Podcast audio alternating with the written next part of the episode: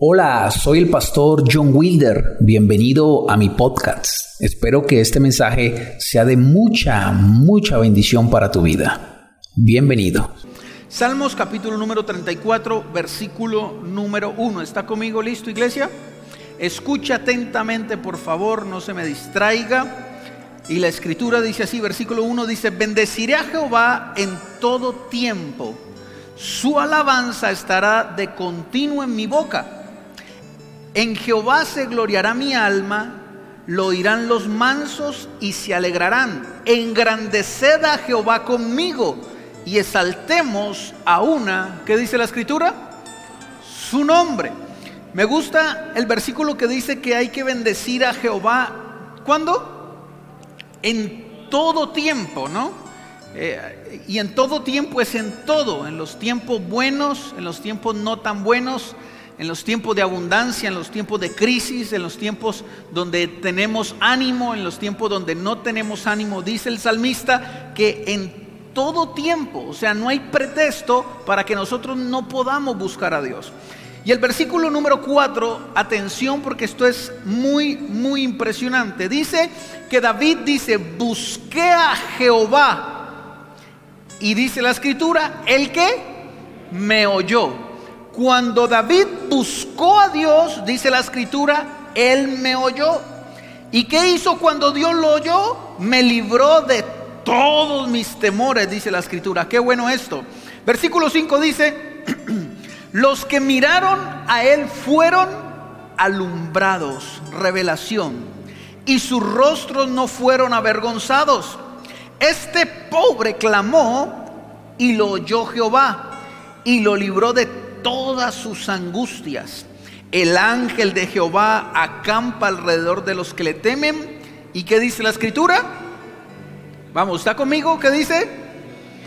Y los defiende. Gustad y ved que es bueno Jehová. Dichoso el hombre que confía en quién? En Jehová. Gustad y ved que Dios es bueno. ¿Cuántos dicen amén a eso? A ver, los que estén dormidos digan amén. Ay Jesús, siento distraídos, concéntrese por favor. Vamos a ver otra vez. Los que, estén dormidos digan amén. Bueno. Muy bien. Aquí el, el salmista David está hablando de un contexto en el cual la Biblia nos enseña en el primer libro de Samuel lo que le estaba pasando. Y esto es algo eh, que ya usted lo ha escuchado seguramente muchas veces. Eh, de cuando David escribió este salmo.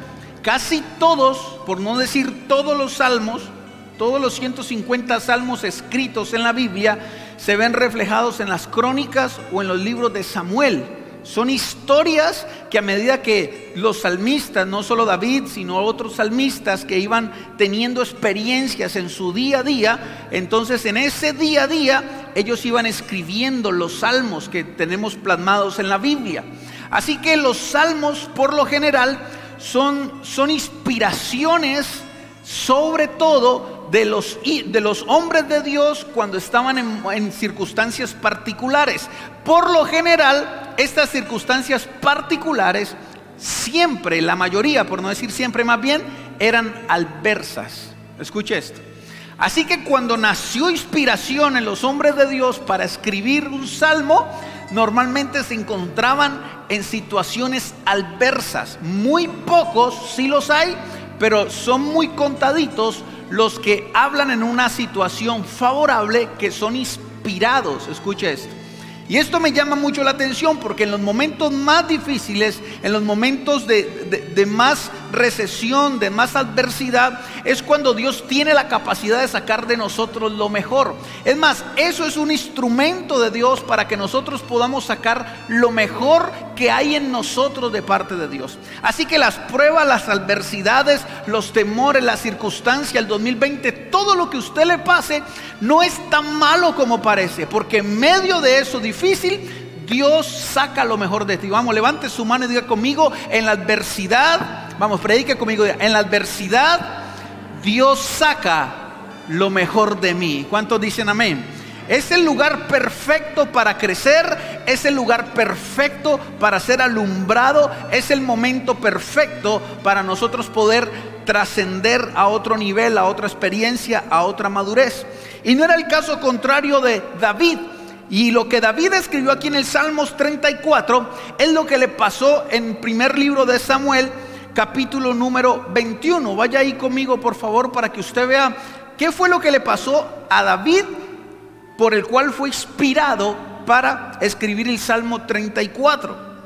Es una historia muy conocida, pero yo quiero que veamos algo bien interesante allí en primer libro de Samuel, capítulo número 21, versículo número 10. Cuando esté ahí conmigo, dígame amén, por favor. Primer libro de Samuel, capítulo 21. Amén. Dice la escritura, vamos a leer desde el 10. Preste la atención para que usted vea la historia por el cual David escribió esto. Y levantándose David aquel día, huyó de la presencia de Saúl. El contexto es que él viene huyendo del rey Saúl que lo quería matar. Y se fue a Aquís, rey de Gad, se fue a otro lugar. Y los siervos de Aquís le dijeron, ¿no es este David el rey de la tierra?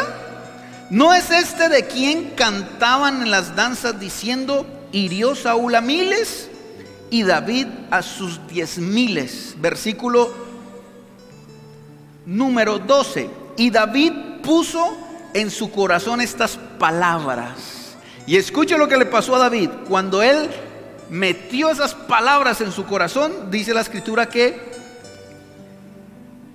A ver, me perdí. Y tuvo gran temor de Aquís, del rey del lugar donde estaba.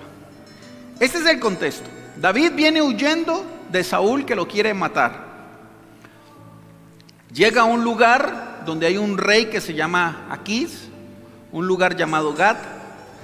Y cuando él entra, la gente lo reconoce, porque él ya empezó a, hacer, a darse a conocer debido a lo que Dios hacía con él. Él ya empezó a ser famoso debido a lo que Dios ya estaba en boca de todo el mundo.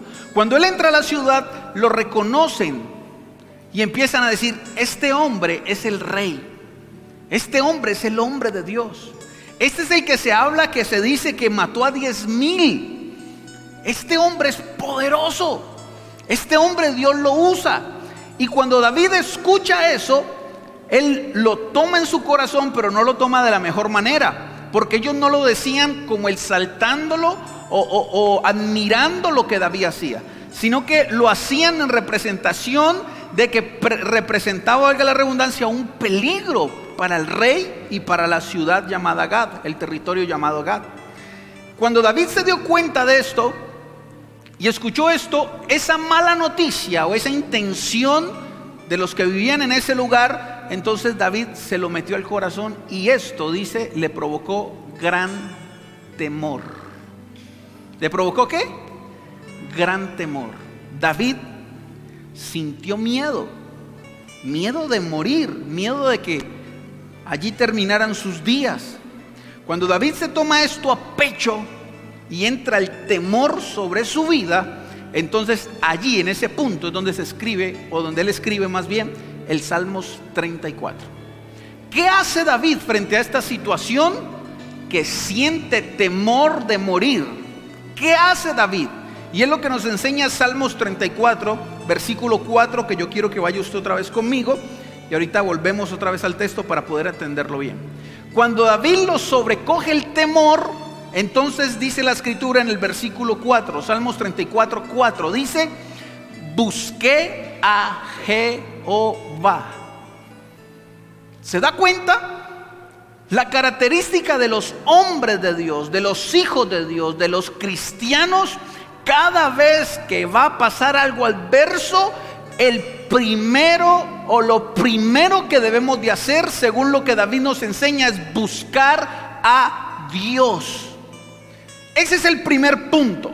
Todo lo que pase en nuestra vida, lo primero que debemos de hacer es buscar a Dios. Hay una mala situación, busquemos a Dios. Hay una noticia adversa, busquemos a Dios. Hay algo que no nos gusta, busquemos a Dios. Hay algo que no está bien, busquemos a Dios. Hay algo acá adentro que no funciona del todo bien, busquemos a Dios.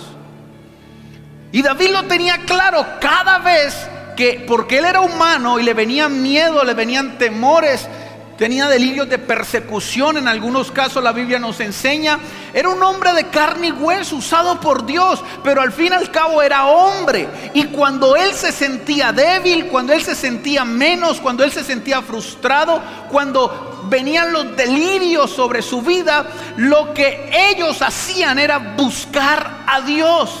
Y este punto me llama mucho la atención porque nosotros pareciera que hacemos las cosas al revés.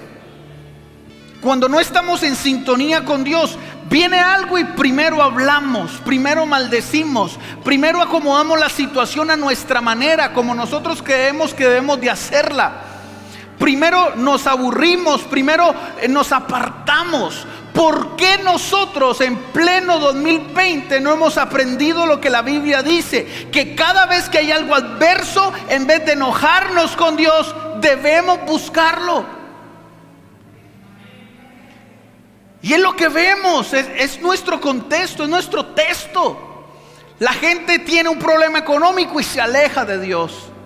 La gente tiene un problema matrimonial y se aleja de Dios. La gente pierde el trabajo y se aleja de Dios. La gente, cada vez que hay algo adverso en la gente, la gente se aleja de Dios. ¿Por qué? ¿Cómo me voy a alejar de la única persona que me puede ayudar es ilógico. Yo no puedo entender cómo opera el ser humano o el Hijo de Dios teniendo algo tan claro. Cada vez que hay adversidad es momento de más buscar a Dios. ¿Quién más nos va a ayudar, iglesia, si no es Dios? Y una vez de que David empezó a buscar a Dios, dice la escritura, Jehová lo oyó. Y esto es muy claro y es muy contundente y quiero dejarle esto en su corazón. Quítese la idea en su mente que se ha metido usted mismo, que le ha metido la gente y que el enemigo ha usado una herramienta para creer que Dios no te escucha.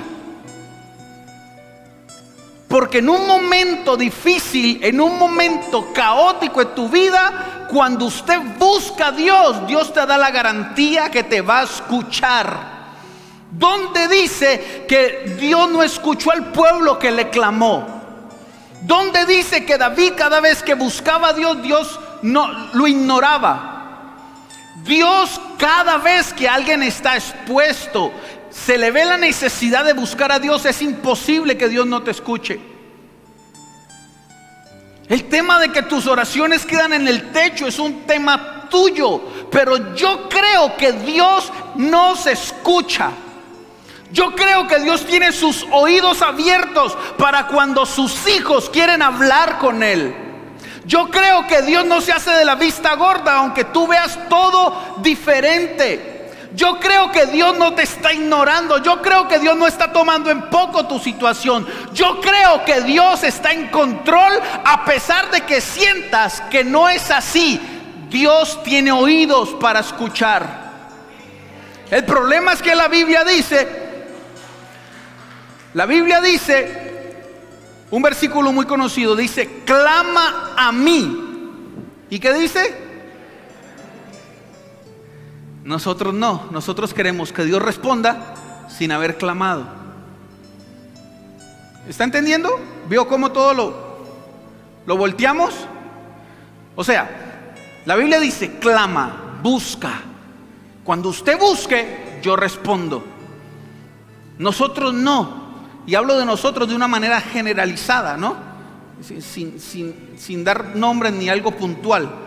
Nosotros los seres humanos somos al contrario, estamos esperando que Dios responda, solucione para después clamar. Cuando uno más uno son dos, la Biblia está muy clarita y dice, busque a Jehová y Él te va a oír. Clama a Dios y Él te va a responder. Así que en el nombre de Jesús se va toda mentira de tu mente y de tu corazón. Dios tiene los oídos prestos para escuchar a los hijos que quieran clamar, que quieran buscarlo y si es una situación adversa, mucho mejor.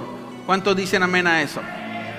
Así que David nos enseña que él cuando busca a Dios tiene la garantía que Dios lo escucha. Esto habla de que no hay ninguna condición que pueda quitarte la oportunidad de buscar a Dios. Nada, nada, nada es un pretexto para que usted no busque a Dios. Absolutamente nada. Le hablo de injusticia, le hablo de sentimientos, de emociones, de ansiedad, de depresión, de sensaciones de derrota, de sensación de, que te sientes minimizado ante las cosas, de aburrimiento, de pensamientos contrarios, de situaciones difíciles.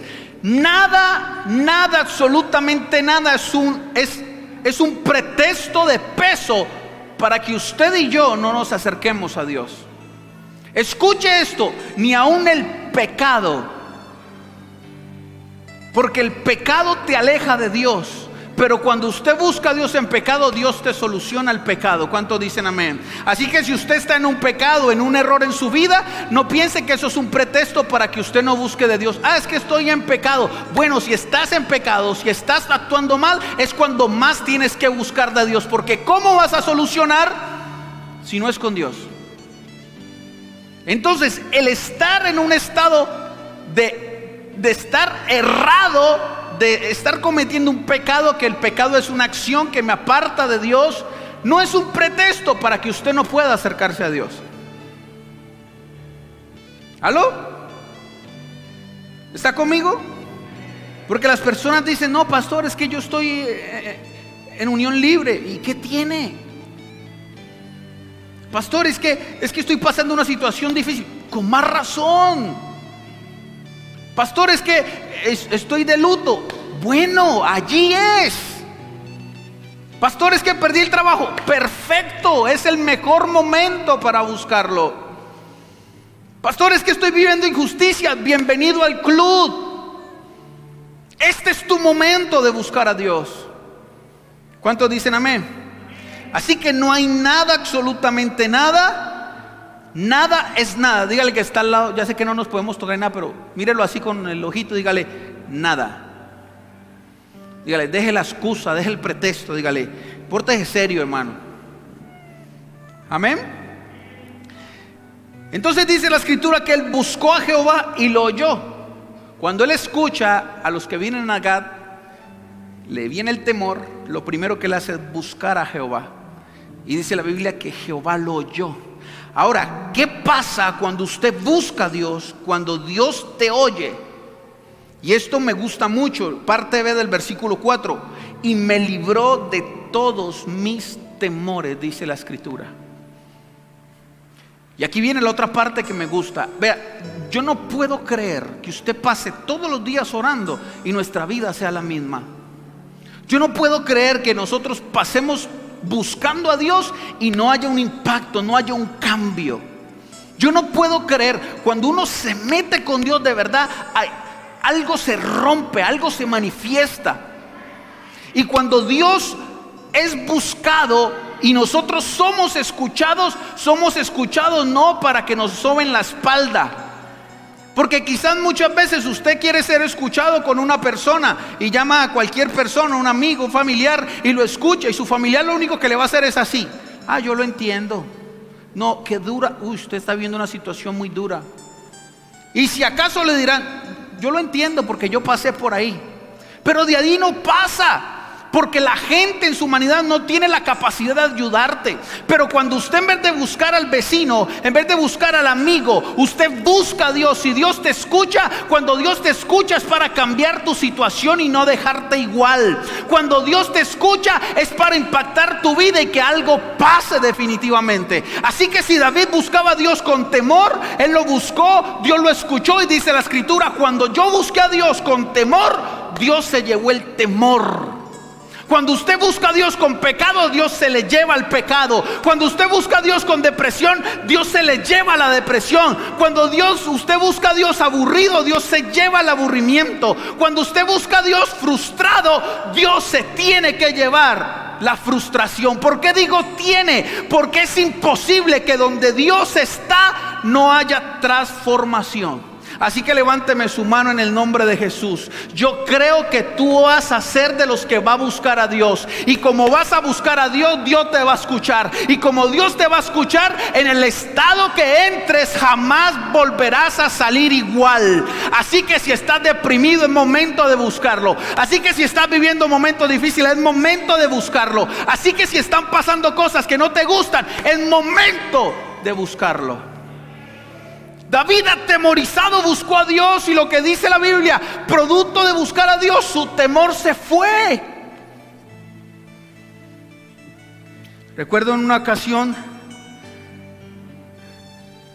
estaba con mi mamá y había pasado algo ahí y estamos muy, muy aburridos, un tema en la iglesia. Y ya pensando cosas, me voy a ir de la iglesia, que yo no sé qué, y todo lo que uno empieza a buscar. Y llegó un amigo pastor, más que todo a mi mamá, y la vio en esa situación. Y la escuchó y mi mamá se quejaba, se quejaba, se quejaba. Y le dijo algo puntual que a mí me, me cayó la boca. Dijo, usted está así porque no ha orado. Si usted orara, usted no estaría en ese estado. A ver, dígame, ¿usted hoy se levantó a hacer el devocional? ¿Usted se levantó y su primer pensamiento fue Dios? ¿Usted se preparó hoy para recibir una mala noticia? Por eso hablas a la ligera. Y fue tremendo. Porque si usted se pone a ver los momentos donde uno se sale de control, y es algo que me gusta porque la Biblia nos enseña, Jesús nos enseñó. El buscar a Dios tiene unas bendiciones impresionantes. Una de esas es que te prepara para las noticias malas. ¿Sabía usted? Todo el mundo se prepara para la bendición, todo el mundo se prepara para lo bueno, pero ¿quién dentro del plan está viendo que las cosas no pueden salir bien? Se lo explico rápidamente. Jesús pasó toda la madrugada orando en el Getsemaní. ¿Sí o no? Porque sabía lo que se le venía al otro día. Le pidió a sus discípulos que oraran con él. Sus discípulos no pudieron y se quedaron dormidos. Al día siguiente llega Judas con el ejército. Y cuando reciben la mala noticia que iban a tomar preso a Jesús, la actitud de alguien que ora era, tranquilos, aquí estoy. Yo sabía que esto venía, Dios me viene preparando para esto. Pero la actitud de alguien que no ora y que no está preparado para una mala noticia es sacar la espada y volar orejas. Cuando usted ora, usted también es preparado para recibir malas noticias. Nadie quiere las malas noticias, pero pasan, ¿no? Pero la gente recibe una mala noticia y ya está, ya está como que, como, como que está está premeditado a que si recibe una mala noticia se va a deprimir, que si recibe una mala noticia se va a descomponer. Pero buscar a Dios te prepara para cuando las cosas no salen bien. Jesús pasó orando toda la madrugada, preparándose para el día de la adversidad. Así que cuando usted actúa por impulsos, quizás te falta buscar a Dios. Nos falta, porque a mí también me falta mucho. Cuando uno es impulsivo, ahí se nota que, que quizás el tiempo de buscar a Dios lo estamos haciendo demasiado religioso, demasiado ambiguo, demasiado lo mismo, demasiado... Cuando realmente buscamos a Dios, las cosas no pueden ser igual. Hay transformación cuando se busca a Dios. ¿Cuántos dicen amén? Cuando se le fue el temor a David, dice la escritura, versículo 5, y los que miraron a él fueron alumbrados y sus rostros fueron, no fueron avergonzados. Escuche esto, una vez de que usted entra a la presencia de Dios, se le va el temor y viene revelación. Y hay dos cosas aquí que quiero tocar puntualmente. Una que es lo que la Biblia habla de alumbrar, que es revelación, es luz y otra que es vergüenza. Y quiero que le preste atención a esto. Cuando David entra a la presencia de Dios, él ya tiene revelación cómo actuar. Se le plantea una estrategia para salir de allí. Se le da luz. Vienen las ideas de Dios a su vida, cómo hacer las cosas. Vaya conmigo otra vez al primer libro de Samuel, capítulo 21. Versículo 12 dice entonces que él escuchó esto y le vino gran temor. Así que David buscó a Jehová, Jehová lo oyó, le quitó el temor y le dio una idea del cielo para cómo solucionar el problema. A veces nosotros estamos esperando que los ángeles hagan todo por nosotros. Nomás el que día hablaba con una señora, no es de acá, y me, decía, es que yo estoy cansado de mi mamá porque mi mamá no hace nada. Ella ora mucho, pero no hace nada. Ella espera que Dios le haga todo, hasta lo más mínimo que Dios le haga todo. Y entienda esto, Dios no va a hacer nada que usted pueda hacer. Amén. Déjele a Dios lo que usted no puede hacer, pero lo que usted puede hacer, hágalo. Porque Dios no va a hacer nada que usted pueda hacer. Entonces cuando le vino luz a David, versículo número 13, esta historia usted la conoce, dice la escritura, y cambió su manera de comportarse delante de ellos y fingió, y se fingió loco entre ellos. Esta es la historia que usted conoce. Él entra, dice, aquí me van a matar. Busqué a Jehová, Él me oyó y Él me alumbró. Voy a cambiar mi comportamiento, voy a empezar a crear una estrategia del cielo para no perecer en esta circunstancia. Y dice que se fingió loco y que le corría la baba y que empezaba a arañar las paredes, hacerse como si estuviera loco, porque a través de esa estrategia el Dios le iba a salvaguardar la vida. ¿Sabe qué dice la religión? La religión dice, espere que los ángeles vengan y lo saquen de allí. Pero David no, David clamó a Dios y vino luz, vino una revelación, vino una estrategia, vino una idea. Una idea que lo ayudó a salir de esa situación. Quiero decirle, iglesia, que muchas veces los ángeles no se van a manifestar como usted quiere. Muchas veces los problemas no se van a resolver así como usted espera. Sino que Dios va a traer luz a tu vida. Dios va a traer una idea, va a traer una estrategia. Dios va a darte una idea para que a través de esa idea salgas del lugar donde estás. ¿Qué hacen los millonarios? ¿Cómo se hacen millonarios con una idea? ¿Cómo se hace ministerio? Con una idea, con un sueño, con una visión. ¿Cómo se salen de los problemas? ¿Cómo se logra alcanzar cosas? Con una idea. El mundo no necesita burros que trabajen. El mundo necesita gente que piense, que tenga ideas, que sea creativos. El mundo no necesita hacerlo de la misma manera como lo hacíamos antes. Hoy el mundo carece de jóvenes, de personas, de ancianos, de personas con ideas, porque las ideas se materializan en bienestar, las ideas se materializan en guerras también, pero una idea, una luz, un proyecto, un sueño de Dios, algo de parte de Dios. Yo le decía a alguien en esta semana, ¿sabe la diferencia entre tener visión y ambición? Es muy corta. Cuando la gente tiene ambición, solo se preocupa por, por, por el día de hoy. Solo se preocupa por lo que está pasando. Pero cuando usted tiene visión en vez de ambición, usted no se deja mover por las circunstancias, sino que usted está viendo más allá porque tiene una idea clara de lo que Dios quiere hacer contigo. Yo no sé en qué lío estarán metido quizás, pero yo quiero pedirle al Dios de los cielos que cualquier cosa que estés viviendo, tú puedas buscarlo para que seas iluminado para que sea revelado algo del cielo para tu vida. ¿Alguien me está escuchando? Casos puntuales que pasan en todo lugar. No sé qué hacer con mis hijos. Necesitas una idea del cielo. No sé qué hacer con la empresa. ¿Cómo acomodo este embrollo? Una idea del cielo. No sé qué hacer con mi matrimonio. Necesitas una idea de Dios para solucionarlo. Matrimonio no solo se soluciona orando. ¿Aló? Hay gente que lleva años orando por algo, pero nunca tiene una idea, nunca acciona algo.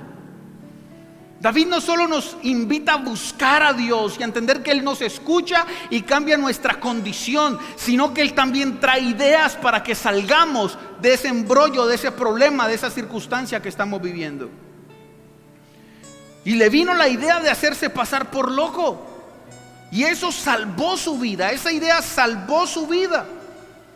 No quiero entrar en, temas teológicos y, y que fue una mentira y que no. Aquí el punto es que fue alumbrado. Se le alumbró el bombillo, como dicen por ahí. Vaya conmigo a Salmos 34 y sigamos leyendo para terminar. Y dice el versículo número 5, los que miraron a Él fueron alumbrados, los que buscaron a Dios fueron alumbrados, se les iluminó, se les reveló algo del cielo. Y dice, y sus rostros no fueron, ¿qué dice? Avergonzados. Y esto me gusta muchísimo y con esto quiero cerrar. La Biblia dice que sus rostros no fueron, fueron avergonzados. ¿Sabe? Aquí hay algo tremendo que yo creo que nos pasa a todos. El ser humano, por naturaleza, le tiene temor a la vergüenza. Nadie quiere ser avergonzado. Nadie quiere sentirse mal por creer en algo. Nadie quiere ser avergonzado. Y Dios promete que nosotros no seremos avergonzados, mucho menos por tener fe. Pero si usted va al contexto, usted ve que David fue avergonzado porque la gente lo tomó por loco. Y es una vergüenza votar babasa, y es una vergüenza pasarse por loco. Es una vergüenza. Pero él mismo está escribiendo que los que buscan a Dios son alumbrados y no serán avergonzados. Pero si él fue avergonzado, lo que pasa es que hay una diferencia muy enorme entre pasar un momento de vergüenza y terminar tu vida avergonzado. Así que yo no sé cuántas veces has sentido la vergüenza, no sé cuántas veces has sentido que has, sido avergonzado. No sé cuántas veces has sentido de que esa sensación de, que fuiste humillado, de que, de que tu vida fue expuesta, de que pasaste por algo, que estuviste en boca de otros. Pero quiero decirte que los que buscan a Dios, aunque pasaron un momento de vergüenza, la promesa es que no van a terminar avergonzados. Yo no sé por dónde ha pasado tu familia, pero quiero decirte de parte de Dios que tu familia al final no será avergonzada. Tu fe al final no será avergonzada. Quizá la gente te ha dicho, ese cristiano tonto, ese cristiano inmaduro, ese, ese, ese falto de intelecto porque cree, porque trae diezmos, porque hace todo lo que hacemos como hijos de Dios. Y quizás te has sentido avergonzado en tu casa, pero quiero decirte que eso es un momento, eso es un laxo. La promesa dice que al final tú no serás avergonzado, que tus hijos no serán avergonzados, aunque ahora estén pasando por un laxo de vergüenza, que tu familia no será avergonzada, aunque ahora esté en boca de todos, que tu vida en sí no terminará en vergüenza para David fue motivo de vergüenza en el, en el sitio donde estaba, pero al final todo el mundo no se acuerda de la vergüenza, se acuerda del gran hombre de Dios que fue conforme a su corazón. David con todos y sus errores, no lo conocemos tanto por sus errores, sino por sus virtudes. Vamos, levánteme su mano porque me están dando ganas de predicar y tengo que terminar. Vamos, arriba la mano. En el nombre de Jesús declaro, profetizo, le pido a Dios del cielo sobre tu vida, en el nombre de Jesús. Por favor, Dios, no dejes que tu iglesia sea avergonzada. Tú que estás levantando la mano, quiero decirte que no serás avergonzado, no caerás en vergüenza, no terminarás avergonzado. Lo que Dios dijo de ti se cumplirá en el nombre de Jesús Y lo que Él prometió de tu casa, de tus hijos, de tu economía, de tu vida, de tu matrimonio, Dios no lo dejará avergonzarse. Así que no importa por dónde estés pasando, tú tienes un Dios que te está prometiendo que no terminarás en vergüenza. Iglesia, no terminarás en vergüenza, no terminarás avergonzada. Ese hijo...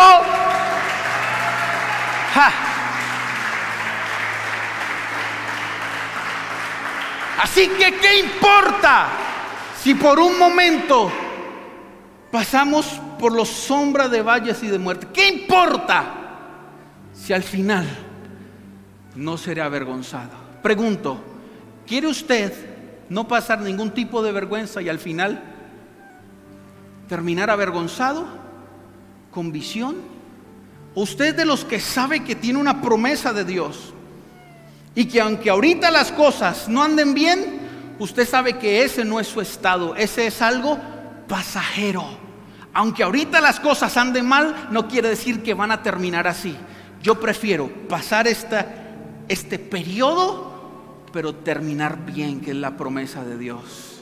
Yo prefiero ver tu hijo ahora, digámoslo así, trayendo vergüenza sobre tu vida, pero que al final sea motivo de honra para tu familia. Así que no sé por dónde estás pasando y no importa. Lo importante es que cuando buscamos a Dios, Él escucha. Y cuando Él escucha, cambia tu circunstancia. Y cuando cambia tu circunstancia, eres iluminado, eres alumbrado, eres, se le es revelado Dios. Y cuando Dios se te revela tu vida, hay una promesa. Aunque hayas sido avergonzado, no terminarás avergonzado en el nombre de Jesús. ¿Cuánto le dan un aplauso al Señor? Colóquese de pie, por favor. Colóquese de pie, colóquese de pie, por favor, un minuto. Levante sus manos al cielo. Yo no sé cómo Dios te haya hablado en esta mañana, pero antes de terminar, yo quisiera que usted levantara sus manos al cielo. Si es vergüenza, si es falta de buscar a Dios, si es un estado adverso, no sé por dónde, vamos, no sé por dónde, pero hoy viene una promesa sobre tu vida. Busca a Jehová y no serás avergonzado. Busca a Dios y serás iluminado. Es cierto que no naciste para ser avergonzado. Así que no terminarás avergonzado. Busque a Jehová. Vamos, levanta tus manos. Y él me oyó. Padre, gracias por tus promesas. Y me libró de todos mis temores. Nuestro fin no es como es el presente. Busque a Jehová. Habrá alguien aquí que busque a Dios. Y él me oyó. Habrá alguien aquí que pueda clamar al Dios que escucha. Y me libró de todos Vamos. mis temores. Levanta tus manos, búscalo, búscalo. Que miraron